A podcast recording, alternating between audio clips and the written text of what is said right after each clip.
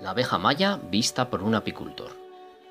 Sí, soy una de esas personitas que vio varias veces todos los capítulos de la abeja maya, y si memoria no me falla, hasta la película en el cine.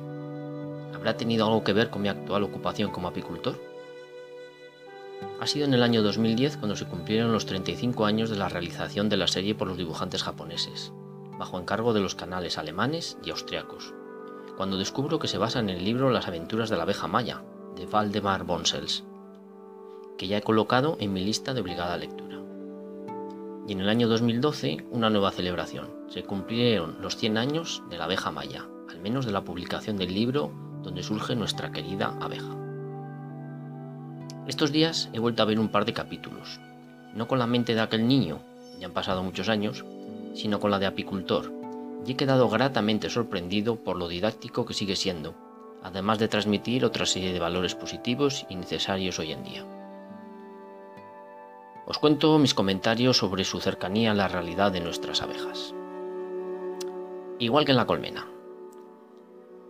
En la serie, las abejas, por instinto, enjambran. Un buen número de ellas abandona la colmena con la reina vieja para dejar hueco a la nueva reina.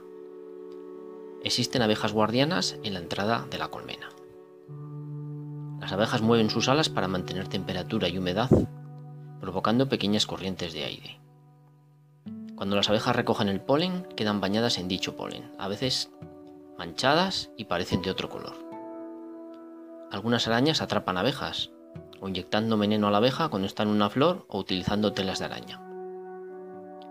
Y la última coincidencia de la serie con la realidad, no pueden volar las abejas con las alas mojadas o cuando hace mucho frío.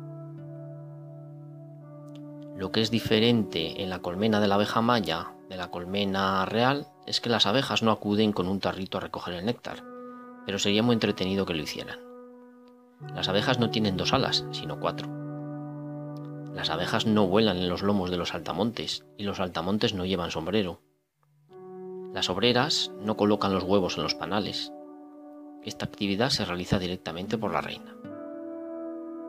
Y aunque Maya insiste en colocar dos huevos por celdilla para que no se aburran tanto las abejas durante su nacimiento, yo todavía no he visto salir dos abejas de la misma celda, aunque a veces se pueden ver inicialmente dos o tres huevos por celdilla.